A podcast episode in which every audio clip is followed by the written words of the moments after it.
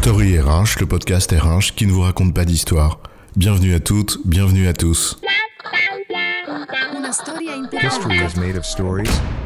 Dans cet épisode, nous allons nous pencher sur la proposition managériale d'une autrice américaine, Kim Scott, en l'occurrence le radical candor, ou la toute franchise, que certains et certaines présentent comme novatrice ou disruptive.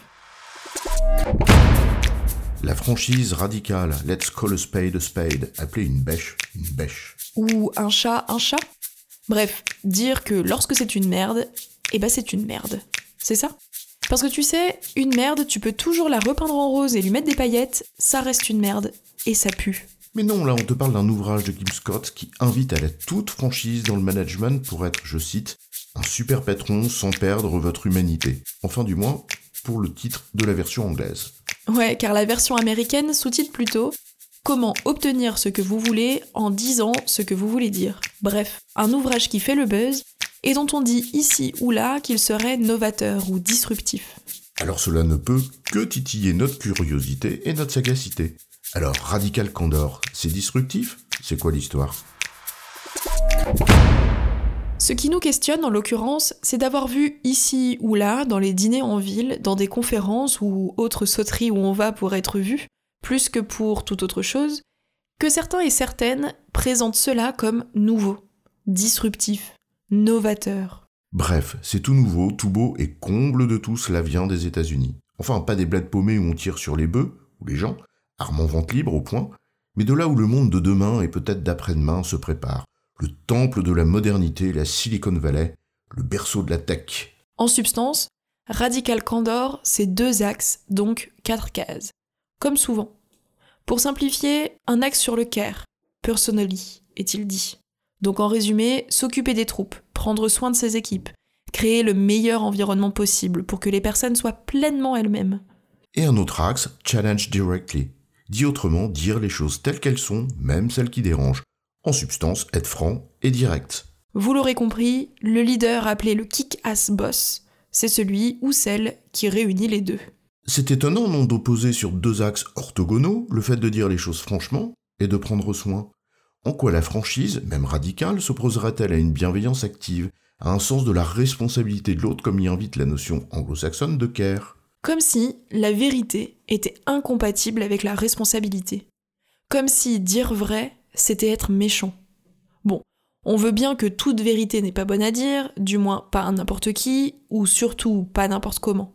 C'est une question d'accompagnement. Et puis l'absence de franchise sur le travail des autres, c'est de la complaisance. Et la complaisance, c'est ni de la bienveillance, ni du care. Ce n'est pas très compliqué à comprendre, et cela n'a rien de nouveau. Alors si certains ou certaines présentent cette approche de franchise radicale, ou de care comme disruptive, qu'est-ce que ça peut bien vouloir dire? Est-ce que ça signifie que la vie professionnelle est tellement dépourvue des deux que cela paraît révolutionnaire aux yeux de certains?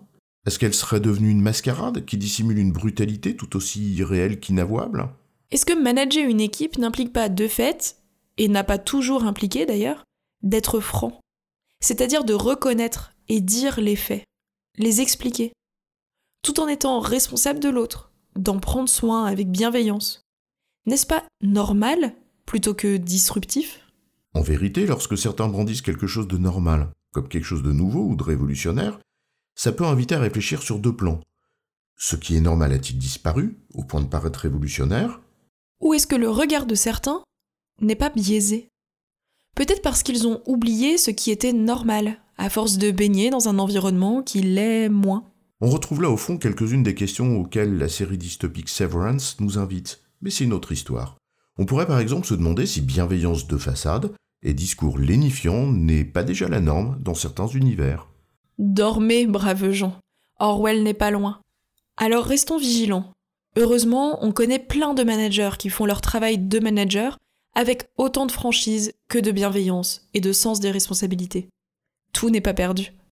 En résumé, faire preuve de franchise tout en prenant soin de ses collaborateurs, c'est être responsable. C'est une dimension du management. Considérer cela comme une innovation ou une disruption en dit peut-être long sur l'état des relations humaines à certains endroits. J'ai bon, chef? Oui, tu as bon. Mais on va pas en faire toute une histoire.